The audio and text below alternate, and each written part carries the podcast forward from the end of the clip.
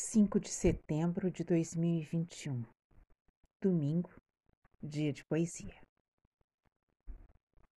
Ferreira Goulart, Memória. Menino no capinzal caminha, nesta tarde e em outra vida.